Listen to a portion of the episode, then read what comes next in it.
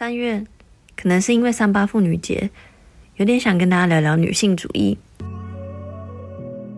如果你是本身对于女性主义有兴趣，就好像女性主义第一阶段觉察的是女性没有教育权跟投票权。He was also the first person to call me a feminist. 这个月很荣幸访问到两位非常非常不一样的女性主义者。我们谈很少理论，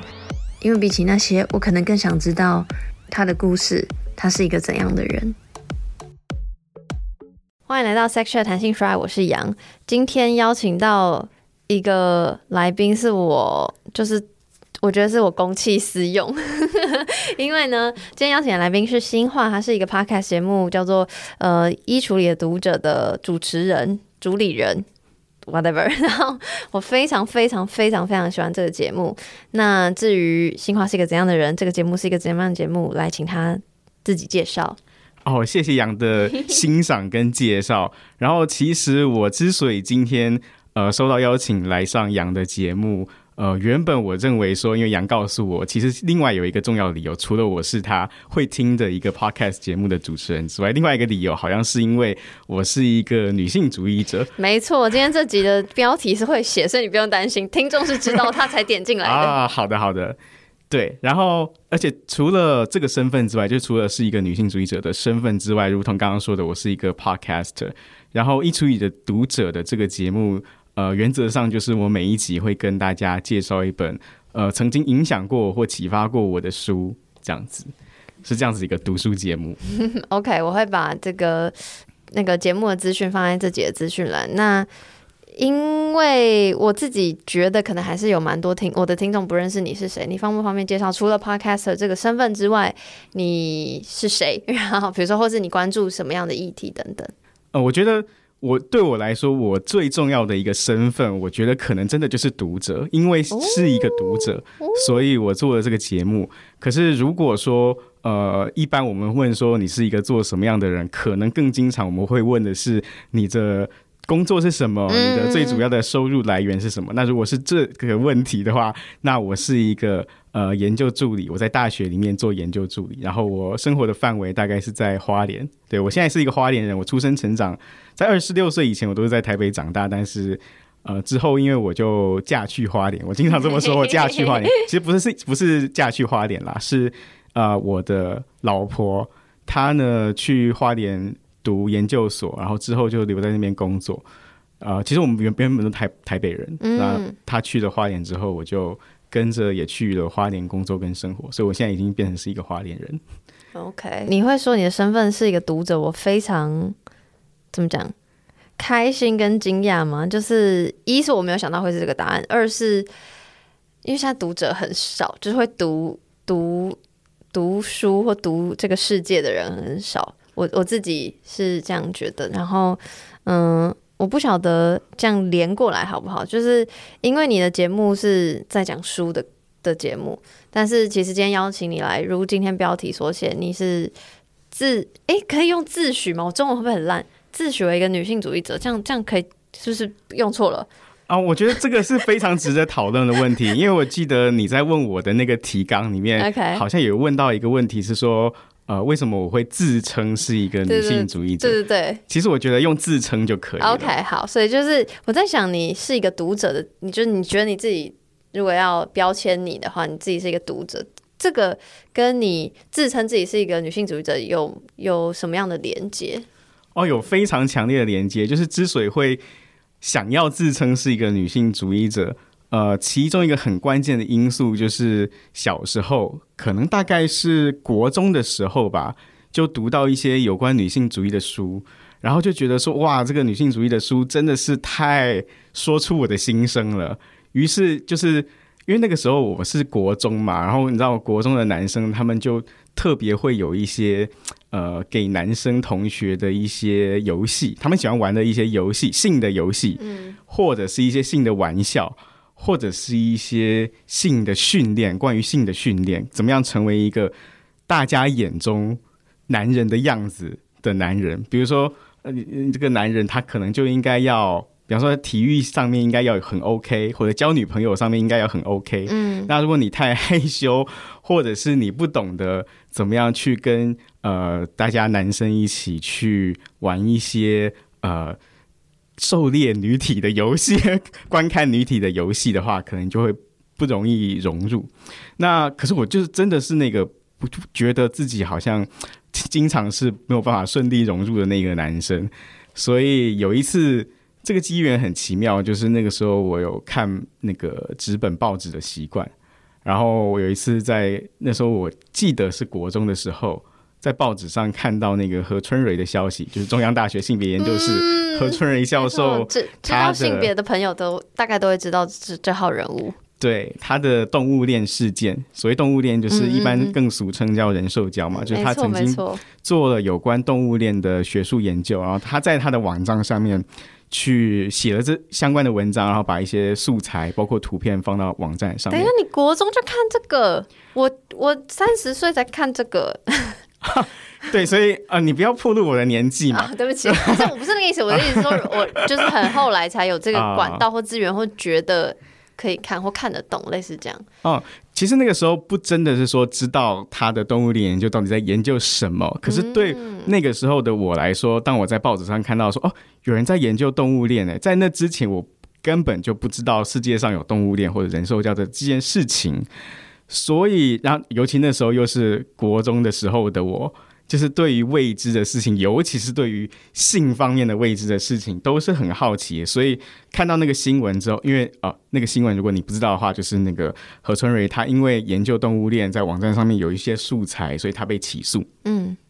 那我就很好奇嘛，就是 Google 还是雅虎搜寻了，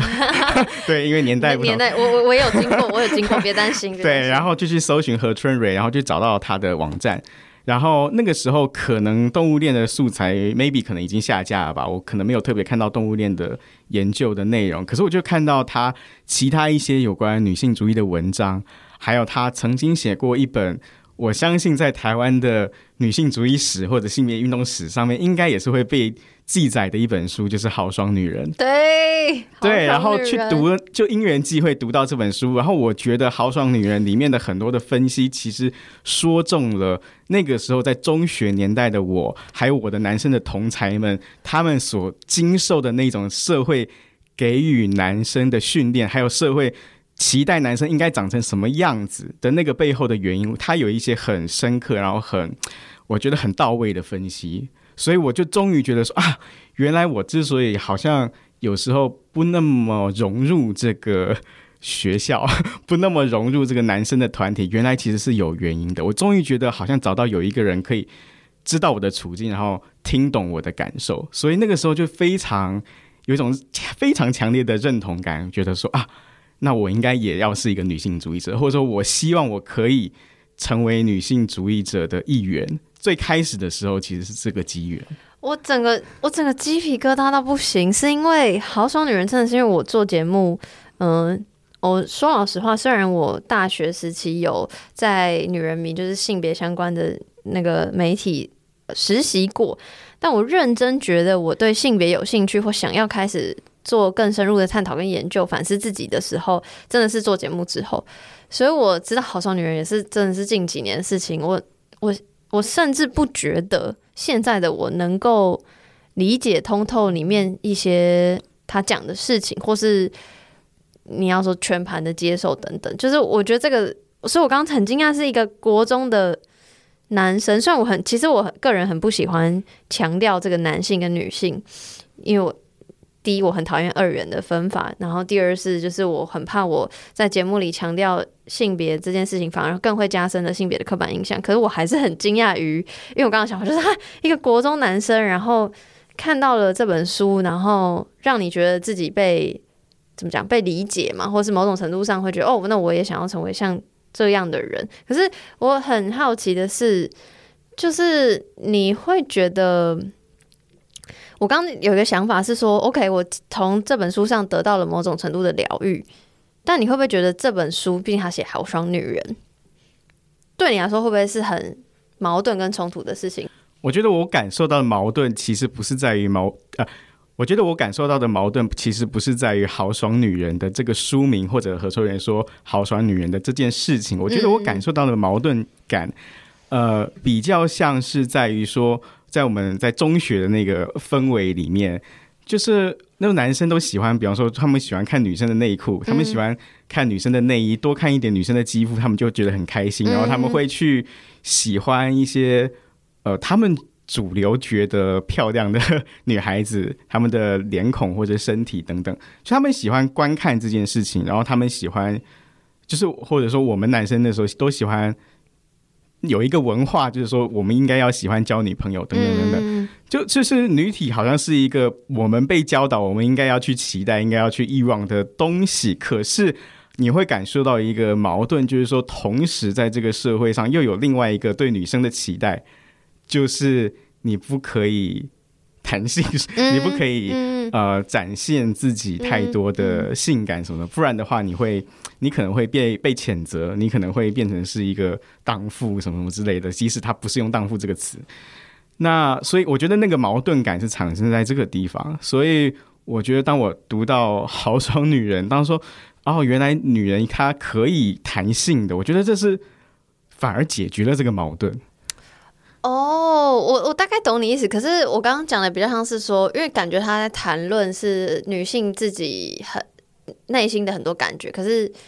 你认定自己是男性，然后你的矛盾居然可以被这个谈论不是你的群体的这个东西疏解，是我会觉得很特别的事情。哦，我说的就比如说《豪爽女人》，其实她也有一些内容是在分析男性的处境。嗯。嗯比如说，他就讲到说嘛，他打一个比喻，我至今都记得，就是他说，呃，那个就男性在青少年成长的过程里面，我们被教导跟女性互动的方式，往往就很像是在玩一种狩猎的游戏，是，或者如果用今天的比方的话，可能就是某一种电玩游戏吧，就是也想破关。就比如说我们在谈恋爱的时候，那谈恋爱是什么事情呢？就他最终的目的是什么？就他可能最终的目的就是上床。嗯，就我们从一个很流行的比喻里面就可以看出来，就是说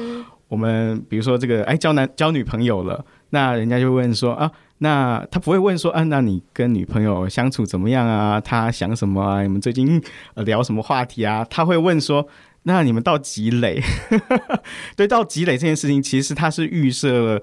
恋爱这件事情最终的目的，他是要到线性的，对，它是一个线性的，他要最终要到本垒。那本垒是什么呢？也是一个固定的目标，嗯、固定的本垒就是叫做做爱吧，叫做上床。嗯，嗯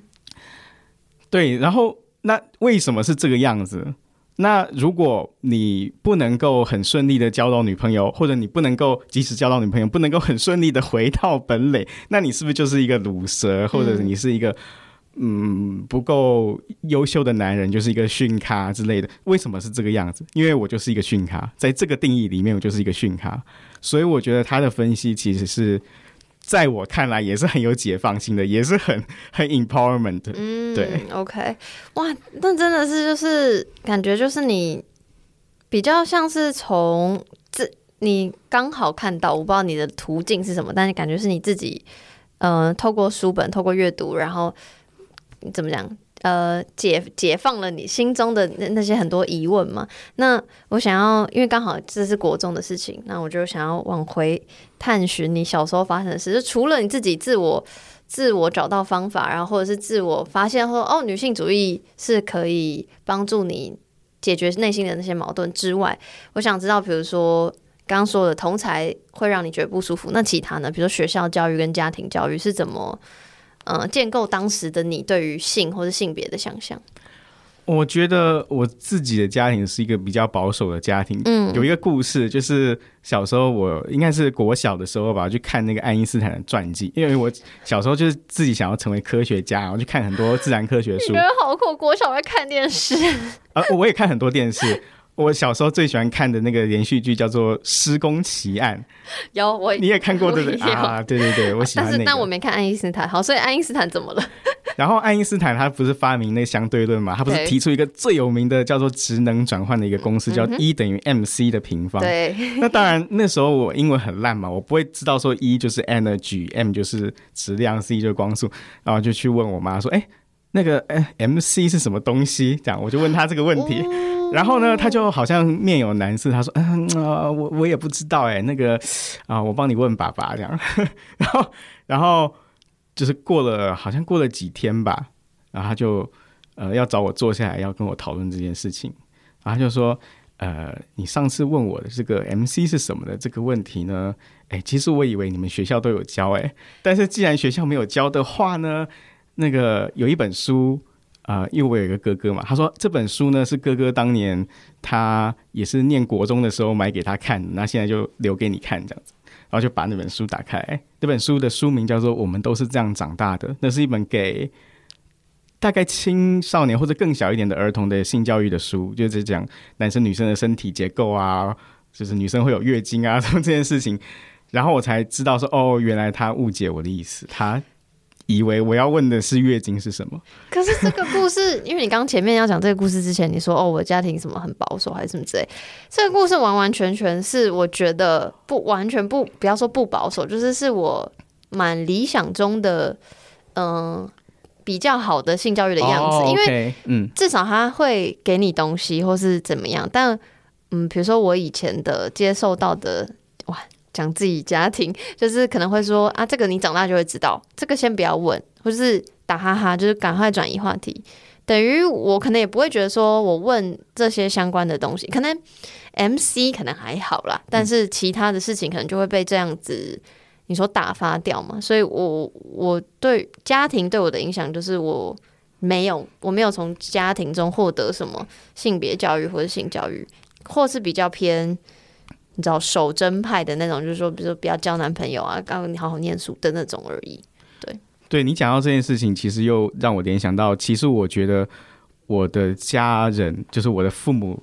在我长大之后回想，我觉得他们让我蛮感动的一个地方，就是他们是很重视我跟我哥的教育的一个人。他们非常重视子女的教育，而且那个重视教育的意思是，我觉得即使有时候，当这个子女会因为受教育而远离了他们习惯的生活、他们习惯的想法的时候。我觉得他们还是会接受的。比如说，举一个例子，就是我爸曾经就跟我讲过，就我爸其实也是一个个性比较传统意义上的父亲，就他平常不太会讲话，讲话的话也就是不太会谈心，比较会告诫你一些事情，或者是跟你分享一些他的经验，比较不会讲他的一些自己心里的感受。可是他曾经跟我分享过一件事情，是他跟他自己母亲的。他对他自己母亲的想法，就是他觉得很多时候他自己的妈妈，他觉得管太多了。就是比如说他在职业选择上，或者在人生的重大决定上，呃，买什么房子啊，在哪里买房子啊，跟谁结婚啊，就是我的阿妈，就是他的妈妈，都有很强烈的意见。然后我爸。过去也都是一个比较乖乖听话的小孩，可是他对于这件事情后来有一个反思，他觉得时代其实一直在改变，就以前是农业社会嘛，然后后来转变到代工社会，然后变成现在工商业比较发展，然后他就觉得说，不同的社会应该要有不一样，就是应该要有不一样的人，对，所以他会愿意，即使我做的很多决定，绝对不会是。他在正常情况下会做的决定，或者我的很多想法绝对不会是他会有的想法。但是我觉得他 let it be，他让我可以长成了那个现在的你。嗯，那我很那我会觉得蛮有一件事情也是蛮吊诡，就是那你觉得你在中学时期接受到同才的那种不舒服感，那既然家庭感觉我听起来还不错，那为什么不会想要就是从爸妈身上、从家庭身上得到一些？解答怎么会是自己从书里找找答案？对，这就是为什么我刚刚会说，我认为，我觉得在某种意义上，我的父母的很多的想法可能还是比较偏向保守一点，因为其实真的你可以感觉得到，他们会避免谈性这件事情，或者他们会呃有一些对于性别概念还是比较传统的看法，比如说我妈就会觉得说，男生为什么要留长头发？哦、oh，OK，或者是她就觉得说。她曾经讲过说，如果是我是女生的话，如果我三十岁还没有结婚，她就很担心之类的。嗯、但男生可能就没那么担心。嗯、那为什么呢？这背后可能就是有一个性别的不同的刻板印象吧。觉得女生没有嫁出去，放入引号的嫁出去，可能就会呃很很悲惨，或者很很很很不幸福等等等等之类的。嗯，所以我觉得好像感受到这一种。我观念上的差异，然后他们也通常不会在任何时候 在孩子面前谈性，所以其实那个是感觉得出来的。所以有这方面的呃疑问，有这方面的呃思考的时候，也不会选择跟他们讲，因为真的会有一种尴尬的感觉。嗯，他们也会尴尬，我也会。对，OK，那。因为你说你是国中的时候，然后看到这个《豪爽女人》本书，然后你觉得自己是女性主义者嘛？那时候就是这样认定的。然后就是国中的时候应，应该我我自己推推敲，如果不是的话，你可以再反驳我。就是应该那时候也是除了这个心理上的对于性别的、对于性的这个想法之外，感觉那时候应该也是开始性探索的时候。然后我不晓得在这么早。的时候就认定自己是女性主义者，对你的性探索有没有什么样的影响？我自己的性探索可能是指自慰，或是你知道？哦，有哎，可是我觉得那个可能比较后来，因为我大概是到大学的时候，我觉得我自己才真的在性探索上面比较有受到女性主义的影响。呃，可能也是因为比较多的性实践吧，就是大大学时候，哦、然后那嗯、呃，对。那可是我，我觉得我自己在中学的时候，我的那个对性的探索，还有 sexuality 的塑造，我觉得还是蛮主流的，就是就是会去大家看 A 漫啊，就是看这主流的 A 片，大概就是这个样子。对，那所以女性主义到我对我在性探索上面影响的话，可能比较后来。然后有一个比较有趣的事情是，因为。读了女性主义的很多著作、很多研究之后，你就会知道说，这个人的性意识，包括性欲，包括性别认同，呃，很多时候都是这个社会环境对你会造成你一些很重大的影响。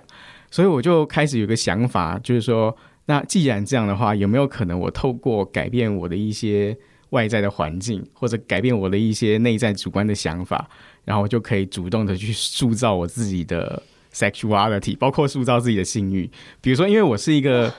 我是一个异性恋嘛，至少直到今天，我是一个我是一个异性恋的男生。那我就在想说，哦，既然这个喜欢什么样的性欲的对象是社会塑造的，嗯，那有没有可能我自己主动把它塑造成另外一个样子？我有没有可能把自己掰弯？我有没有可能去欲望一个难题？这样，我们就是尝试看看。所以我就大学的时候就会去看一些 G 片，嗯，对，但是没有成功。对，哎、欸，但是我觉得这个超酷的，就是你有等于你有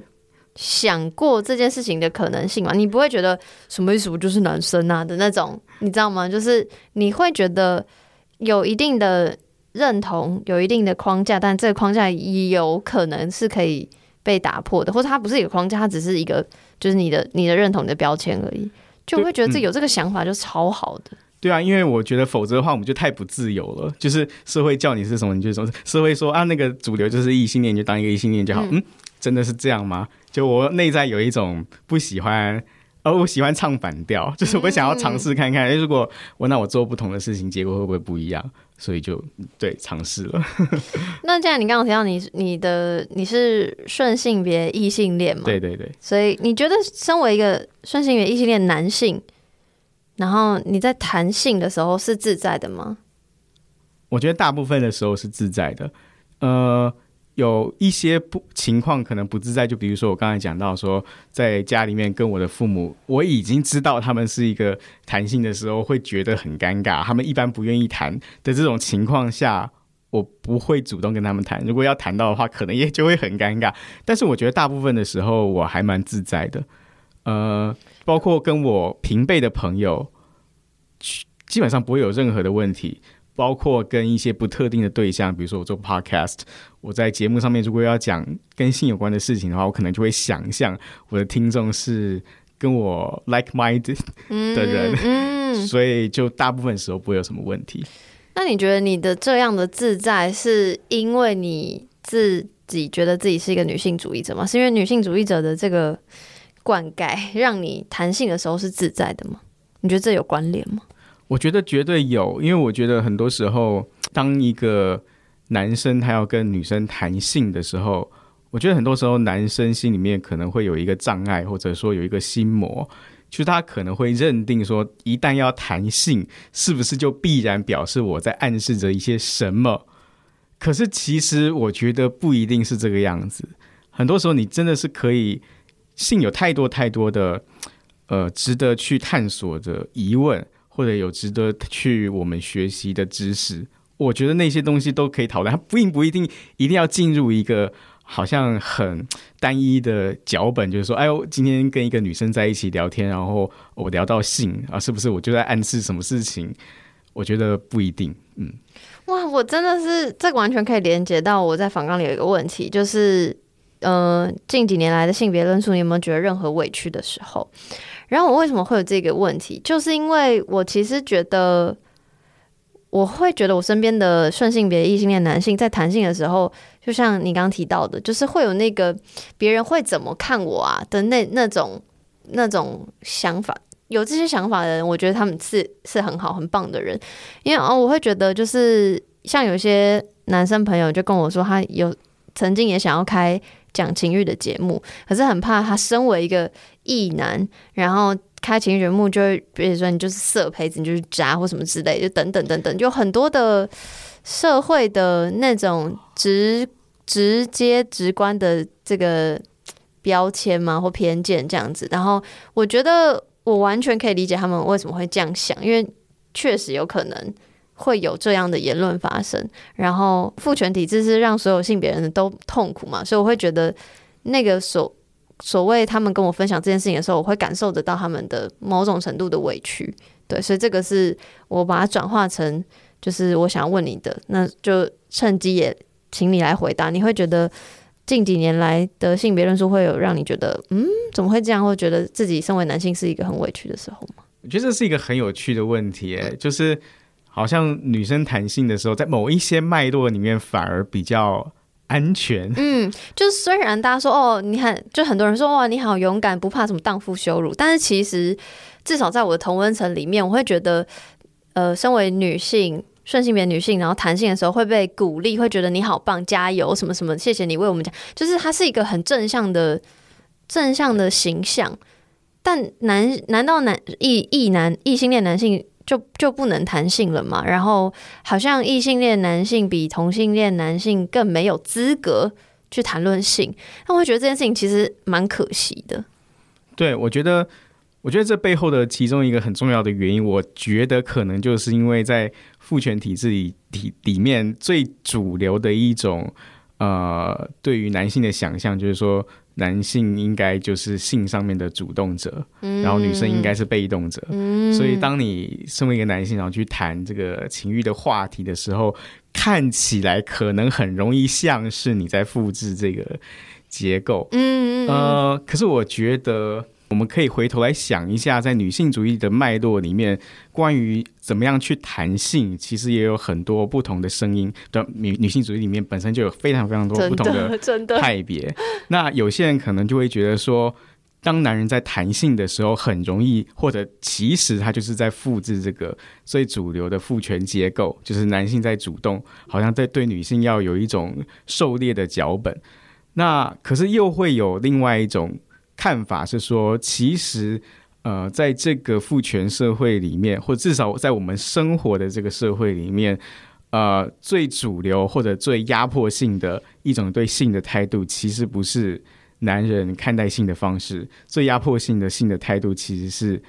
性压抑，就是说你不可以谈这件事情。嗯嗯、所以也有会也也有些人会觉得说，呃，在性压抑的这个处境里面，男性其实他们也是被压抑的啊。因为他们可能只有在特定的情况下，他们会自然自在的弹性。比如说，有些人就会觉得说，他们就是喜欢在一个纯男性的空间里面，纯男性的更衣室或者纯男性的学校里面，他们觉得他们才能够讲乐色话。那有女生在场的时候，他们就会觉得很尴尬，不知道怎么样去互动，或者也不知道在女生在场的情况下该怎么样去弹性。所以，我觉得那个压抑是双重的，一方面。你会需要有一个男生的环境，让你觉得很自在，可以讲乐色话，而且同时你会发现，你的谈性的方式会被限制住了。对，你就是可能你很自然而然，但谈到性的时候，你会用一种邪虐的方式去讨论。嗯嗯嗯。那但我觉得，如果说有一个机会，当一个男人在谈性的时候，他不一定是要用那种最刻板印象当中很单薄的那种邪虐的方式谈性，他可以去谈性的愉悦，他可以去用一些不一样的方式，他不一不一定要把它变成是一种呃黄色笑话的结构来去描述这件事情，或者他并不一定要用一种 A 片式的呃视野。来去啊、呃，表达他对女体的欲望的话，我觉得这 maybe 也是一种可以，maybe 我觉得这可能也是一种可以呃很具有解放性的一件事情吧。就让我们看到说，哦，原来其实，在男生的想法里面，在男生的经验跟他们的感受里面，其实也是有很多不一样的、不一样的东西、不一样的内容。嗯，真的就是我。唉，我真的很希望身边的很多男生朋友，就是可以像你一样，就是就是很自自在一点。因为我我会觉得我身边的朋友都蛮棒的，虽然他们也会讲乐色话，但是我会觉得我是知道他们的思想，知道他们的文化，不是文化，知道他们为什么会讲那些话的那些，就是我知道前后文。然后我不会因为这些乐色话就定义他们是怎么样的人，我会觉得那是一个，它不是很个人的事情，它是一个很社会性的、很结构性的的的的因素，复杂因素造成他们在某种场合或他们只会讲乐色话，因为其他其他其他的谈性的方式，他们没有语言可以讲，因为他们从小没有人教他们要怎么谈论性。然后我我会觉得，就是如果每个人都可以在他有意愿的情况下去谈性，然后谈性的时候是很自在的，我会觉得这这个这个社会就会变得比较美好。对，那刚刚你说你谈性的时候是很自在的，但你有觉得谈性的时候有什么困难的点吗？就是身为一个顺性别异性恋男性，就是自在归自在，但应该还是有困难点吧？就是会觉得嗯。就是在聊聊性，或是在跟伴侣谈性，或者在跟不管是同性朋友还是异性朋友沟通性的时候，有什么你觉得蛮困难的地方？这问题好难哦，因为我觉得难是因为，呃，我不太觉得有困难。我说不太觉得有困难的意思是说，我觉得我内心其实不太有障碍。但是我觉得比较困难的地方是，我觉得我对性这件事情，其实不只是性，我对世界上的大部分的事情。都不够了解，我觉得难其实是难在这个地方。嗯，你真的太棒，你太谦虚了，你了解超多事情，大家赶快去听他节目，你了解的事情超多的。我我我真的很崇拜你，好突然。但但总之，嗯，我我大概可以理解你讲的意思啊。但是嗯，可能我会一直这样想要探究，可能是因为我觉得你真的跟我身边的很多男性朋友不太一样，然后我很好奇是怎么，就是为什么。为什么你那么不一样？这样讲好吗？对，所以，所以我才会一直在追究这件事情。但没关系，我我们换下一题。我觉得可能就是刚刚我说我是一个喜欢唱反调的人，所以人家说哦，就是这个样子，我就觉得嗯不一样，我一定要就是试试看不一样，然后于是就长出了一个不一样的人。嗯，那刚刚聊到就是呃，在那个性别论述上。有没有觉得委屈的时候嘛？然后刚我们特别讲弹性这件事情，那除了弹性之外，有没有任何性别的论述是让你觉得在现代身为男性会有些不舒服的地方？就太多啦，比如说，虽然我妈是无意的，但是她说如果我是女生，三十岁还没有出嫁，哦，这种这种，对，我就想哦，还好我是男生，就是真的会有这种啊还好的心情出现。嗯，那有那种，因为这个是。感觉是以前的想法，但我是说近几年来的说，像比如说，嗯、呃，有些男性朋友会很容易比较容易觉得委屈，就是因为现在这个社群时代嘛，所以很多很多关于性别的东西都会被相对比以跟以前比，就比较被放大检视，所以当然就会有比如说什么女权自助餐啊这种这种名词出来，所以有的时候我会感受到。我会收到蛮多投稿的啦，就是一些私讯，然后都是男男生听众读者就会跟我说一些他们觉得委屈的时候，就是更感觉你好像没有没有这种时候，就没有觉得说，一我有一个说法就是说，知道这个父权体制不好，可是他们就说，可是我没有啊，这的这种时候。哦，我觉得这可以联系到你之前给我的访纲里面的另外一个问题，请说，就是我什么时候开始意识到自己是一个男生？好，有这个问题，有这个问题，我刚刚想说到底要放在哪，不过没关系，来。对，我觉得这个问题可以一起回答，请说。因为我觉得我的答案应该是我直到现在此刻，我都不觉得我真的是一个男生。哦，好感人，谢谢你在我节目上分享这件事情。因为我其实刚刚有点不好意思，因为我直接认定。你是在访纲上也是，然后刚刚嗯言谈中也是不小心直接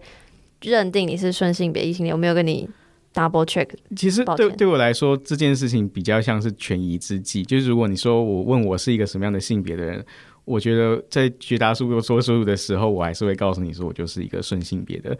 异性恋的男生，我会这么说的。嗯，只是可能我对于男人或男性。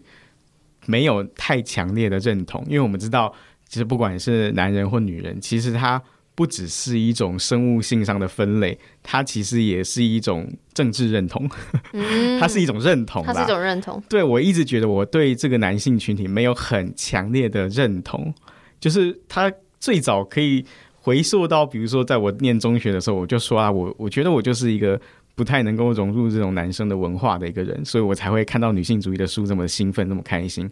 那直到现在，我觉得我对男性的这个身份认同都非常的稀薄。所以如果有人说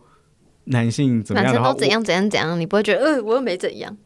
我会觉得说他可能判断的太快了，因为可能不是所有的男性都这样。可是我不太会因为这样子这句话而被挑起内心的某一种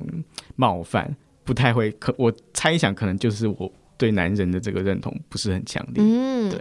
我先我先那个讲一下关于这个我刚刚讲的这个问题，就是我之前可能也在其他集数分享过，就是有一个人，英国有一个人，有一个日那个 activist，就是他叫 Gina Martin，然后他是把那个 upskirting，就是裙底偷拍这件事情，让他变成违法的的一个一个人，对。然后他之前在 TED 有一个演讲，然后他就说，他每次在做这些怎么讲推动法律的时候，然后在讲性别很多论述的时候，他最难过的不是别人骂他说你就是就是反正随便骂荡妇羞辱他，就你自己裙子穿那么短什么什么这种，他完全不会觉得这些评论怎么样。他最难过的评论就是男生朋友跟他说，我又不是。你讲的那些男生，就是的那个那个东西，让他觉得最心酸，因为他觉得他不是那个意思。然后，那 他会他对不起，因为那是很久以前的那个 tech talk，所以我我可能讲的不是很清楚。但大概的意思是，他会觉得说，当你们在反驳说我又没有做这件事情，或我又不是那个欺负你的那个男人的时候，为什么可以？为什么不把时间放在那我们一起让这个社会变得更？更好，就是不，嗯、不会让我们有，呃，在这样的言论下，对，反正我现在讲的很不清楚啊。总之，我会把那个，对不起，我会把那个 tech talk 放在这个这节资资讯栏。但我我我会觉得，就是我看那那个影片，我看超多次，然后当下我看很多次啊，然后我觉得很感动，因为我我觉得我是一个非常矛盾的人，然后我觉得我在谈性别的时候相对保守，就我不是激进派，我很少讲。男生都怎样怎样怎样怎样，因为我身边太多心思细腻的男生，然后我也收到很多男性听众读者的投稿，所以我完完全全可以理解大家为什么会有这样子的反弹。但我同时看到这个影片的时候，我也会觉得说，哇，真的，我我其实讲的真的不是你啊，我我不是我要的不是说我又没有做，我要的是你跟我一起来让这整个体制变得更好，就是。我从来没有要指责任何一个人的意思，我是要指责整个大环境，希望这个大环境可以变得更好。所以我觉得我两边都多少可以理解。然后，嗯，毕竟节目上我比较多的访谈对象是女性，认同是女性的人，或者是比较多男同志朋友，所以我会很希望往后可以多增加一点男性的声音。所以我我觉得我自己在论述上也会比较小心。这是第一个我刚刚想要那个 feedback 的，然后第二个就是你讲到那个你自己不对于男性的认同比较比较浅薄，诶，不是浅薄，比较呃稀少稀薄稀少 稀薄。其实这这个我可能也在其他集数有稍微跟听众分享，那我顺便跟你讲一下。其实，在最近大概去年底的时候，我也有觉得我不只是女生，但我完完全全没有想要抛弃这个女性的认同。我会觉得我不不只是女生，是因为很多时候对于性别的刻板印象，女性的那些东西我比较一样，就是我我很少，就比如说女性比较。我会觉得我是欲望比较大的女性嘛，所以我才会开这个节目，这是第一个。然后还有每次讲到很多性别论述的时候，我都会很敏感，我就会觉得我就不是那样的女生啊，所以我我我我很其实内心有很多对于性别的纠结。但是我刚刚说我不想要抛弃女性的这个认同的原因，是因为我觉得就是因为经过从小到大很多对于性别的那种压抑跟你要说羞辱嘛，才变成今天的我。所以，如果没有失如果失去那个女性共同集体遭受的那个压迫，我会觉得我不会清楚今天的我是一个什么样的人。所以，我会觉得那个是建构我很重要的一个因素。所以我还是觉得我是女性，看我可以不只是女性。对，所以这是我给你的 feedback。嗯。对，谢谢。其实你在讲的时候，我也想了很多。我想到的其中一件事情就是，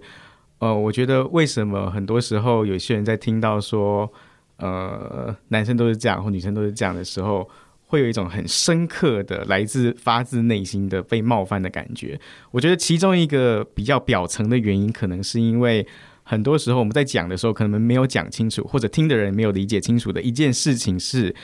呃，当这个女性主义在讨论呃男人的文化的时候，他不是在讲说每一个男人都必然要有这个男人的文化，他是说。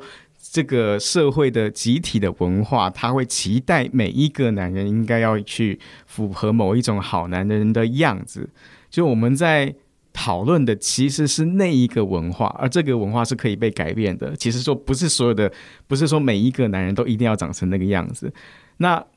但是无论如何，作作为一个集体，当我们用社会的层次在看待这个社会的时候，我们其实还是可以看到有一个。对男人的期待，在那个里面有我们有一个男人的文化在我们的社会里面，那我觉得这个是可以值得去反思，甚至值得去改变的，而不是说个别的男人他就不可以 be himself，或者说个别的男人他就是呃各种呃强暴文化或性骚扰文化的始作俑者，不是说每一个男人都会去性骚扰，不是这个意思。嗯，我觉得这是其中一个层次，我觉得还有另外一个层次是。我觉得很多时候，我们在，尤其是在一段关系里面，不管是父子母女关系，或者是亲密关系，我觉得很多时候我们的语言会被解读成针对个人。比如说，我我在讲一件事情，也许我就是说，呃，碗还没有洗，那也许听在另外一个人眼里，呃，另外一个人的耳朵里面，他会把它诠释成。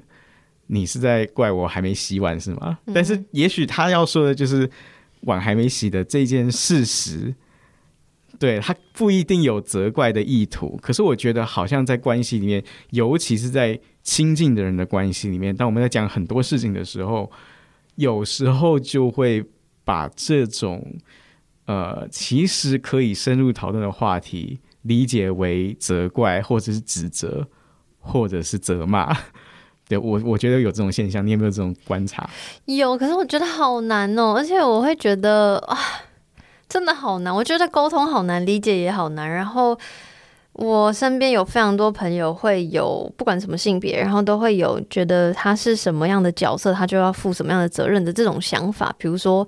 我是你的伴侣，所以我应该就要接受你的情绪，所以他就觉得讲什么话好像就在针对他。例如刚刚的举例。那我我我会觉得说，嗯，好像没有吧？就他可能只是跟你分享，那你不一定要，你大人很好，你可以安抚他，你可以接，就是帮他转化那个情绪，这是你可以做的事情。可不是因为你是他的伴侣，所以你有这样的责任。这拿到性上来说也是，不是因为你是他伴侣，所以你就一定要跟他性行为嘛？因为那个婚内性侵很多这种事情的发生，所以我的意思是，就是我。就是会觉得好像都是出自于那个沟通，那个理解很难，但我有认知到你刚刚说的这件事情，可是我觉得我做节目那么久，我没有一个很明确的方法，说我不知道，我不知道怎么让这个状况变得更好。就这是我的，哎，觉得很无奈的地方。对，这这个可能也是很多人的功课，包括我自己。对，所以所以就觉得，哎，但但是还我还是会悲观的乐观啦。就是我还就就为什么我还在做节目嘛？我觉得，当然我一开始做节目没有那么远大的目标啊。但是很多人跟我讲，就像我刚刚讲，就是。我会发现，我一直讲个人的事情的时候，我自己的经验或是来宾的经验的时候，它是很个人、很个体的东西。但是我们其实是要讲的是一个很结构性的东西，所以我常常在讲，就是私人的事情是有它的公共性的。我会觉得，maybe 我不敢保证这是一定讲了就等于状况会变好，这个我不确定。可是我会觉得，我是悲观的、乐观的，想要相信我持续讲，也许可以松动一些什么。对，这个是我的想法。然后。我也觉得你在做类似的事情吧。我觉得，虽然说你的节目是书，跟跟跟比如说性别、性或爱比较没有关系，但是我觉得你的书，你你谈论书里面讲到非常非常多不同的东西，然后再加上你有非常多的，你诶是什么专栏文章吗？或是大家蛮多报道想要找你，都是因为今天的主题嘛，就是你是女性主义者。对，然后我在想说，你说自己是女性主义者的时候，对不起，虽然刚刚你有说你。嗯，不那么认同自己只是一个男性，但我我就简单简化说，简化说，作为一个顺性别的异性恋男性的女性主义者，这件事情你有受到什么你知道批评，或者是说质疑，或什么外界的评论吗？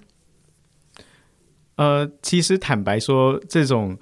质疑的声音还蛮少的，真的真的很少很少。就是绝大多数的声音都是比较鼓励或支持的，就是可能比较常听到，就是说啊，这个很少听到，他们会说很少听到有男生宣称是一个女性主义者，没错，然后很少听到一个男生会关心一一些性别议题，然后觉得很好，然后对我很鼓励，这样这是比较常见的。那质疑的声音真的比较少，大概分两种，呃，其中一种就是。来自，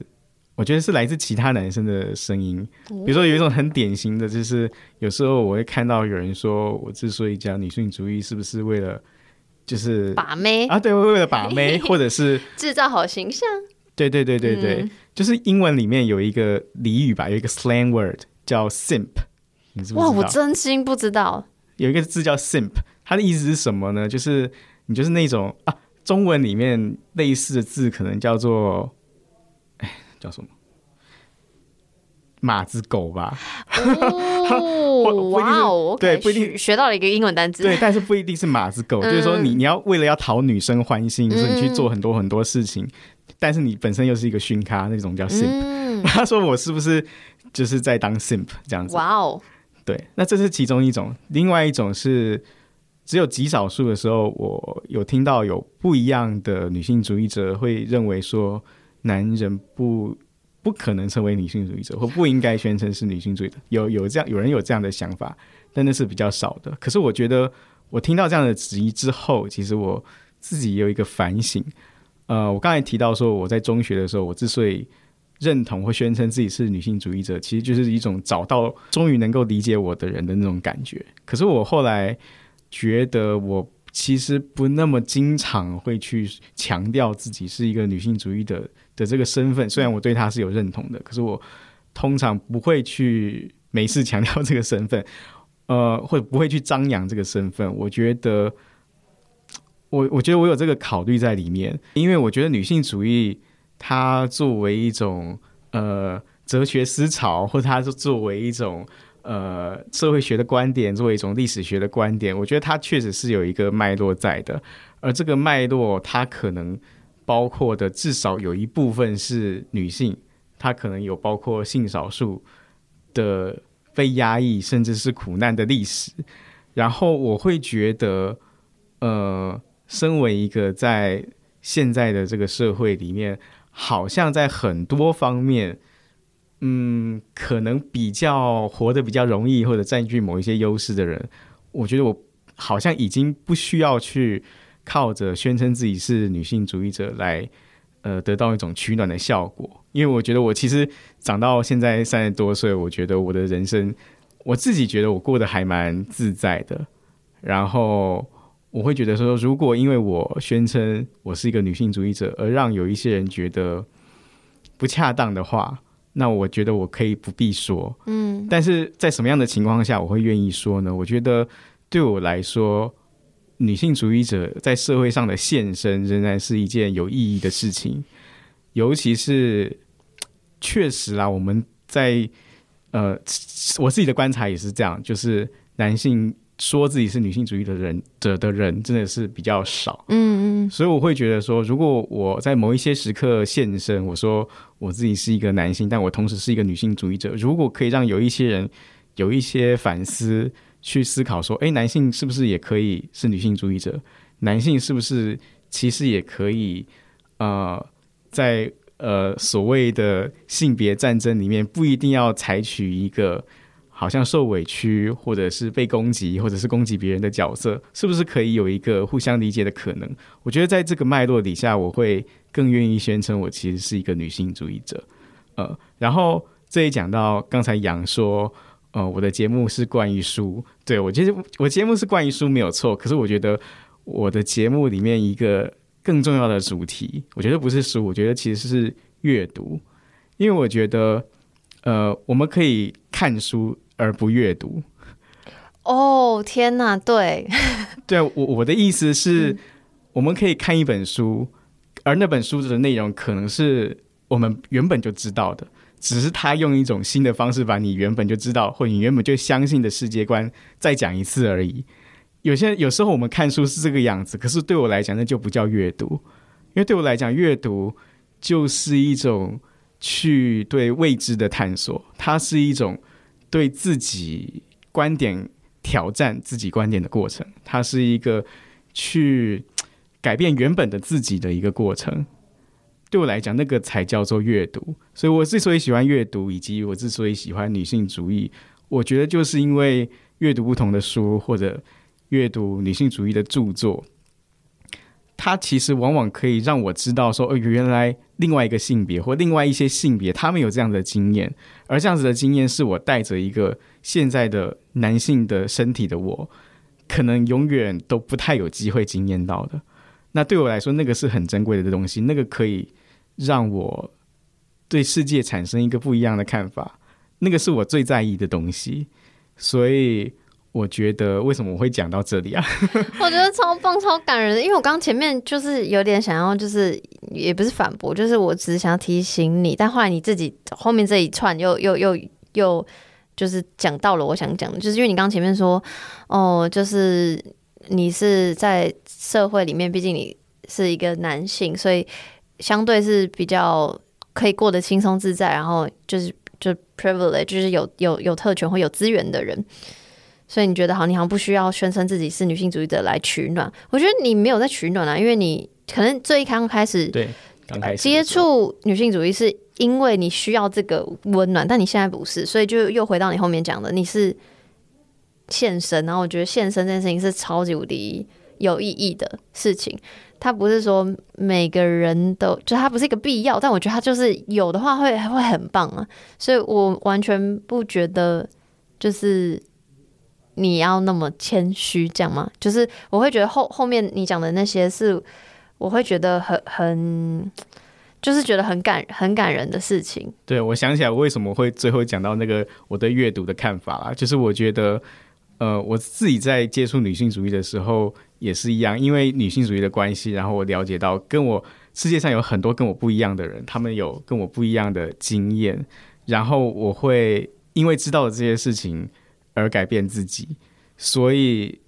我之所以后来比较少强调自己女性主义的身份，我觉得可能也是因为我后来有了这样子的一个反思，然后其实也回复到刚才你讨论到的很多关于身为一个男性的主呃男性的女性主义者，或者身为一个男性会不会有一些受委屈的感觉？我觉得对我来说，我可能会更倾向于把某很多时候那种。因为有某个性别身份，或者因为有某个身份而受委屈的那种感觉，我可能更愿意把它诠释为，这其实是一个机会，我可以去了解说，哦，为什么你会这样想？好感人，这是我刚刚就是一直讲不出来，就是那个 TikTok 讲的东西，就是就是确实你这样的认同或这样的标签，就是大社会怎么看你，确实可能会造成你某种程度的那个不舒服。可那不舒服不一定，你不一定要全盘接受，或者你可以把那不舒服转化成，比如说你现在做的事情，然后。你或者是也不一定要转换，你就是反而可以刺激你去思考，说，诶，哦，那为什么社会会这样？为什么他会这样想？为什么我会这样想？或什么的，等等等等，我就觉得，天哪，你好棒啊！我真的，我真的觉得好好好感人哦。就是，啊，然后我刚刚还想讲另外一件事情，就是像你刚刚说啊，你作为一个男性的女性主义者，其实质疑比较少。嗯，收到比较多的鼓励，我觉得这就跟我刚刚前面讲说，女性在谈性开一个情欲节目会收到比较多鼓励，有点类似，就是感觉好像也不是大家在吹捧你，就大家就觉得哇，男性是女性主义，好棒，好棒，好棒。我觉得这个某种程度上也是一种怎么讲，对于性别的刻板印象吧，好像男性是女性主义者就好特别哦，所以我要特别鼓励或特别就是。但确实这是一个事实，就是它相对稀少嘛，因为就是可能大家不同性别对于女性主义还不是非常了解，或是女性主义确实很复杂，它有非常多非常多的流派，所以会让人比较不敢靠近。再加上这个名词“女性主义”这个名词会让男性是某可能会稍微却步。之类的，我觉得它有非常非常多的因素，所以我会觉得，我刚刚就突然想到，哦，我觉得这两件事情蛮相像的，这样。嗯，好，然后刚刚前面有讲了关于性的东西，然后接下来后面几题想要问问你关于爱的事情，毕竟我这个节目叫谈性说爱，对，就我很好奇，这个这个男生小时候对对于爱情是有什么样的想象或学习，像比如说我。就是从那些爱情偶像剧啊，就是啊，什么什么王子公主那种去去想象爱情，就是比较单一的。其实我觉得我对爱情的想象，尤其在我还是青少年的时候，我觉得我的想象真的就是很主流的，就是像我刚刚说嘛，这个主流当时我们男生呃被期待要有的一种对爱情的理解，就是爱情是性的工具 啊，性啊。爱情是性的工具，对对对，性才的目的，对，就像那个跑垒一样，有一个线性的目的终点这样子。那我可是后来我发现，我自己回顾我的成长经验里面，在我国中的时候，有另外一个跟呃爱情有关的一个剧，好像也对我影响蛮大的。那个剧是一个动画，叫做《梦幻游戏》。哦，我不知道哦。哦，对。可以去查，它是一个日本的漫画改编的一个动画。OK，然后而且我后来才知道，我当初看的时候，因为在他在电视上播的时候，并不知道他好像是一个一般认为比较是女生会去看的一个动画。Oh. 那大概剧情是什么呢？它就是有两个高中生女女生的好朋友，两个好朋友。然后他们就是好像高三吧，课业压力很大。然后他们去那个图书馆读书的时候，有一天就在他们学校图书馆的阁楼还是哪里，就找到那古书。然后古书古书里面就是讲那个以前中国古代发生的一些传奇故事。然后他们读了这个书，哎，这个书有魔力，然后他们就被吸入到那个书的世界里面。然后呢，这个两个女主角就开始有一段冒险，这样子。那 anyway，里面有其中一段剧情对我印象深刻，就是里面有一个呃角色男配角吧，就他其实爱上了这个女主角，其中一个女主角。然后呢，这个男配角呢，他在这个戏里面的设定，他是一个君王，他是一个帝王，然后他爱上这个女主角。那你当然会觉得说，他以这个帝王之姿要得到这个女生，应该是太容易的一件事情。可是呢，他仍然会愿意说，呃，当他这个女生她喜欢的是另外一个人的时候，他就他就放弃了，对，他就没有再追求她，然后他就是祝福他跟另外他喜欢的那个男主角在一起这样子，然后他们也一起帮助他们完成，呃，他们应该要完成这个冒险故事，对，然后。我觉得这故事对我影响的其中一个原因是在于说，就是我当然在国中的时候，就是有情窦初开的年纪，喜欢女生。可是呢，我就是一个非常害羞，然后完全不懂得怎么样跟别人互动的一个人。可能到现在都还有点这个样子，但那个时候尤其严重，所以当然我不可能呃真的去交任何的女朋友，甚至可能跟。异性要相处都觉得有一点点障碍，那所以当然有时候内心就会觉得蛮难过的，就是就是那个喜欢的女生跟其他男生在一起就会蛮难过的。嗯、可是我觉得这个动画好像给我一个呃，给我一个、呃、怎么说呢？这动画好像给我一个。这种话好像给我一个范本，就是告诉我说，其实有一种情感，这种情感叫做舍弃的情感，就是当你看到这个你喜欢的女生跟她自己喜欢的男生在一起的时候，其实你要有一个祝福的态度，其实这本身是一件很美好的事情。他说：“哦，好，这样子。”然后我就接受了。对，然后呃，对，这这个是我在讲的是这个动画对我的一个影响。可是我后来也有一个反思，就是我觉得。好像我们是不是太英雄化了这一件事，或太浪漫化了这件事？就是说，呃，如果你喜欢一个人，然后他喜欢的人不是你，他喜欢的是另外一个人，他想要跟另外一个人在一起，那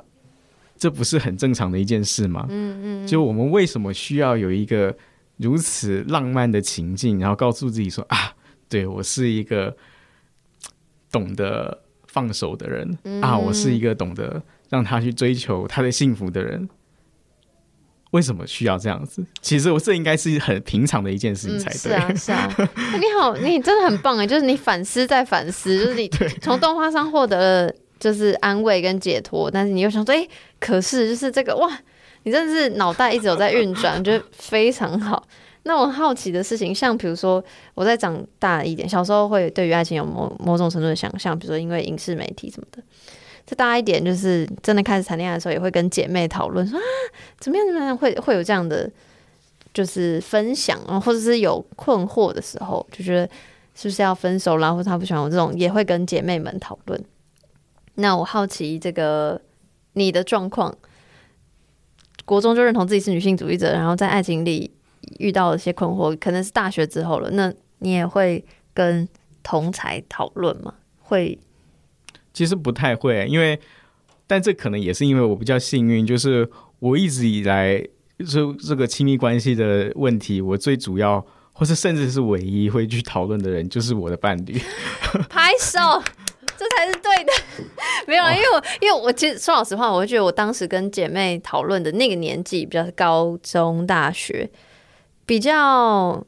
嗯，我那时候不会跟伴侣讨论，但我现在虽然我还是会跟我的朋友们大分享一些小情小爱啊，一些内心的纠结，那比较像是情绪的分享跟释放，但我还是会记得要跟伴侣沟通。我觉得这确实也是最最重要的事情。你真的是对，因为我觉得，我觉得每一个人都是不一样的，然后每一段关系都是不一样的，就他的经验不一定可以套用在你的关系上面。嗯。但是你会觉得你没有跟同性朋友或是异性朋友讨论，是因为性别上的尴尬吗？会吗？因为比如说我之前在，因为我之前在听我一群男生朋友聊感情的事的时候，都会很表面，因为他们说这没有必要，就是讲那么细吧，类似这种。但是异性之间聊感情的事，好像就可以聊比较细腻。可是男生们之间，我不知道是怎么在谈论情感上的。挫折、困惑或是喜悦的，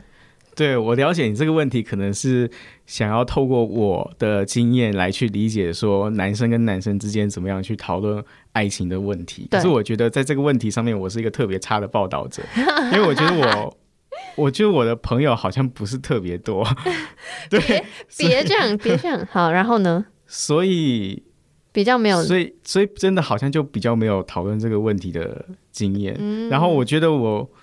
可能因为我我的伴侣也是我的最好的朋友，哦，所以就好感人，不要再那么感人了哦，好啦，好，那我直接换下一题。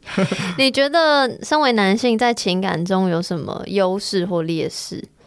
身为男性在情感中有什么优势或劣势？比如说，我会觉得是就是一些刻板印象嘛，它可以是优势，也可以是劣势。就比如说。嗯，就觉得男性好像要主动，要是跟那个告白或定义关系的人啊，或者要求婚之类这种，这有的人是喜欢做这样的事情，那对他来说就是优势；那有人就是比较被动，他可能就是劣势。所以你你有什么样的想法吗？有，这里面有一个故事，你这么说我就想到，嗯、就是我们知道期待男生要求婚嘛，比较不会期待女生要求婚，嗯、所以呢，我自己在求婚的时候就遇到这个障碍，嗯，就说不是我不想要做这件事情，而是。身为一个长期被女性主义荼毒的人，我就会觉得说 啊，是我是男生，所以我就要做这件事情，会不会有点太顺理成章了一点？嗯、会不会太，you know，就太不解放了一点，嗯、太保守了一点？嗯、所以就很质疑这件事情。但是我后来就觉得说，呃，其实如果我的伴侣喜欢这件事情。那我让它发生，这又有什么不可以呢？所以后来我就做了，很棒哎！我觉得就是，我觉得我也会这样想，我会说，我会想说，如果我以后像我没有想要结婚，但是如果我有要结婚的话，我一定不要被求婚，我一定要去，因为我会想要，就是有有点可能跟你有点像，就是我想要那个突破那个框架。为什么女生就是要被求婚？我一定要求，我一定要抢先，什么类似这种。那我会开始反思，说我会不会是为了反抗而反抗？会不会我真的喜欢被求呢？会不会我的对象也就是真的喜欢是主动的那方？类似这种，我也会有很多这样的反思。但是我现在还没有实际的，就是对象可以实实验证我的内心的想法。但我确实有这样的想法。那除了求婚这件事情呢，有没有什么你觉得是身为男性在感情中的好或坏？就是优势劣势一样，就是男对于男性框架的，比如说主动啊那种，嗯、呃，这个因为这个是我我就觉得这是一个特别好的问题，因为我觉得我在跟我伴侣相处的过程，哦对，顺便交代一下，我人生好像只有过一个伴侣，就是同一个人到现在，然后我觉得我们在相处的过程里面，好像我自己觉得这个情况并不明显，嗯、就是说我跟他的相处里面好像。我自己观察，我不觉得有特别强烈的性别角色在里面。但是我现在想到一个例子是说，呃，可能我觉得我的太太比较会懂得生活上的一些细节。嗯，呃，比如说有很长、经常发生的一个状况，就是说，比如说她要我去拿衣衣橱里面拿某一件衣服，嗯、然后我总是。没有办法一次就挑到他要讲的那一件，oh, 但是 对，但是当我需要穿什么样的衣服的时候，如果要他要帮忙的话，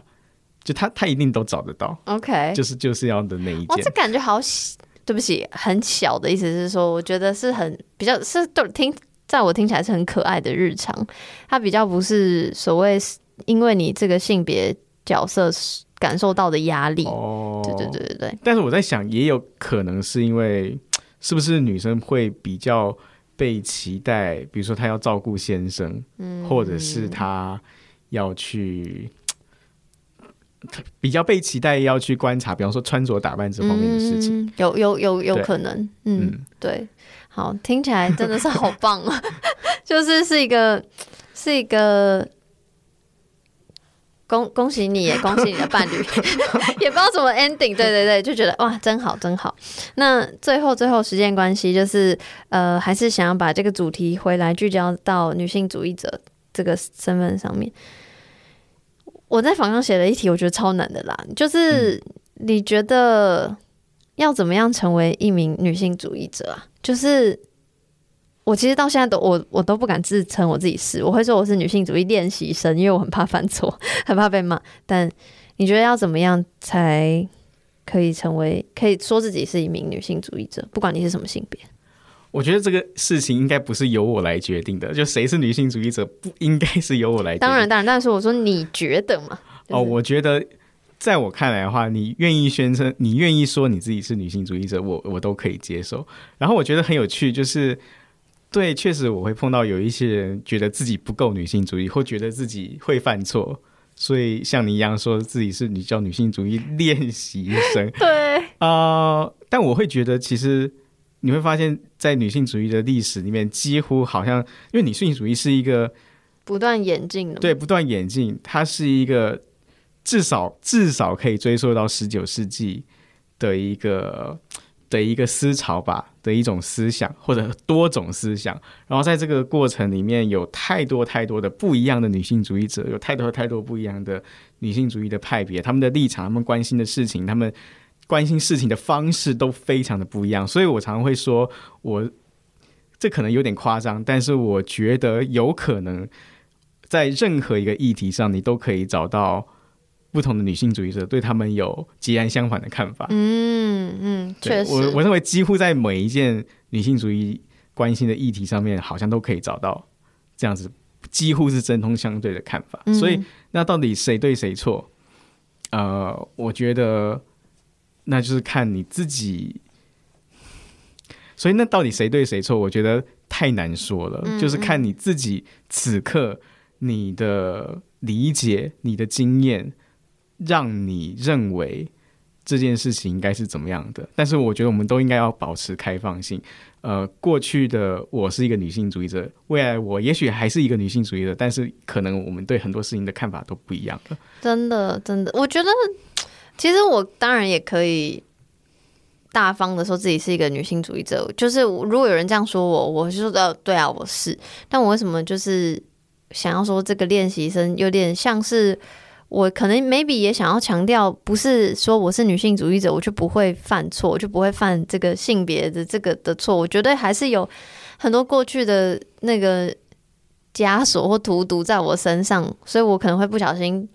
讲错一些什么。而且那个对错也不是说真的是对还是错，就是一个哦，可能我没有多做思考，然后有一些言语上可能会。伤害到一些人，因为毕竟就是时代或是价值观在改变，然后比如说以前也没有这么多非二元的论述嘛，所以我以我非可能以前有非常非常多的言论都是在很二元的框架下讲的，所以我觉得我我觉得。我说自己是女性主义练习生已经是一种进步了，因为我以前完完全全不敢提女性主义这四个字，在我的节目上，在我的社群上完全不敢。但我现在就把它写在，even 写在我的那个、那个、那个交友软体的的那个上面，因为我会觉得，就是这是一个，我会觉得是一个很，嗯，应该说骄傲吗的一件事情，或是有一一点点小挑战。我会也会很好奇，我这样称我自己，别人会怎么看我，然后我会怎么看。这样称自己的我，就是我会觉得那个是一个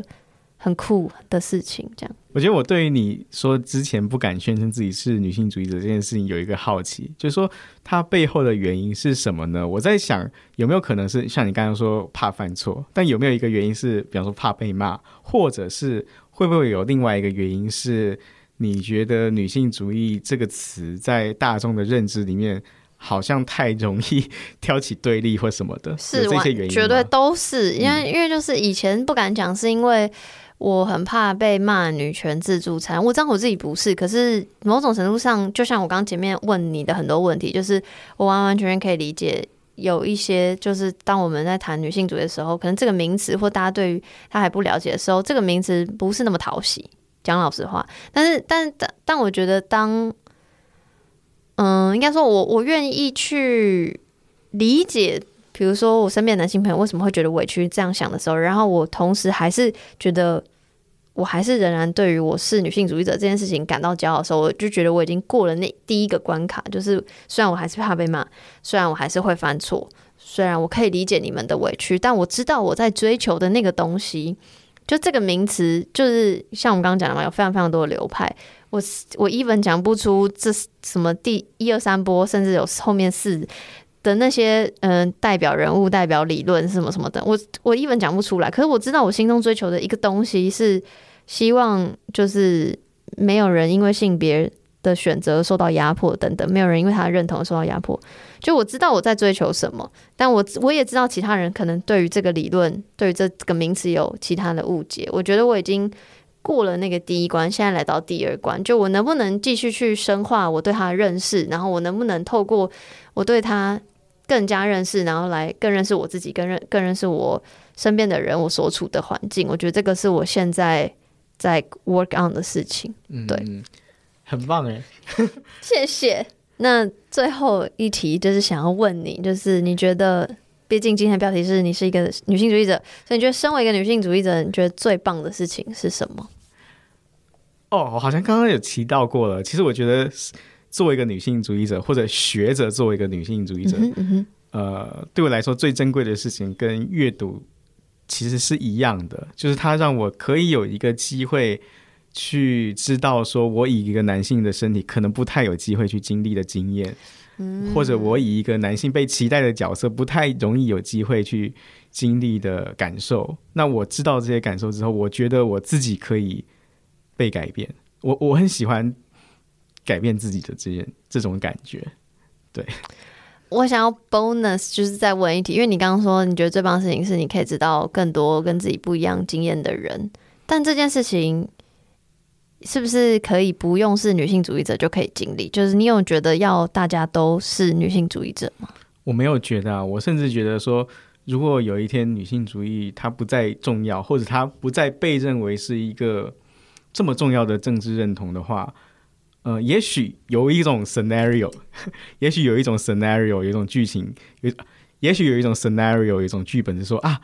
可能真的是因为。在这个世界上，性别已经真的不是一个去区分人群或者去划分权力的一个最根本的因素、最根本的范畴了。如果到那时候，我们觉得女性主义不再那么重要，我觉得那好像也是好事一件。那我对我我不觉得每一个人都应该要是女性主义者。那我觉得对我来说，我觉得更重要的可能是，至少我自己在交朋友的时候。我会觉得说，呃，他是不是一个愿意因为听了别人的故事而改变自己看法的人？我觉得这个是对我来说才是更重要的。好棒，谢谢，谢谢，谢谢新华来跟我分享很多。就是虽然我觉得我我，毕竟我的节目常常讲，就是谈论很多感觉是这样乱乱乱抓的一些话题，可是我。就是我个人觉得收获满满，我希望我的听众也可以觉得收获满满。然后再次再次推荐那个《衣橱里的读者》，是真的是一个非常棒的节目。然后如果你跟我一样也喜欢看书、喜欢阅读的话，我相信你应该也会喜欢。所以我会再把所有资讯放在自己的资讯栏。然后再次感谢，谢谢，谢谢杨。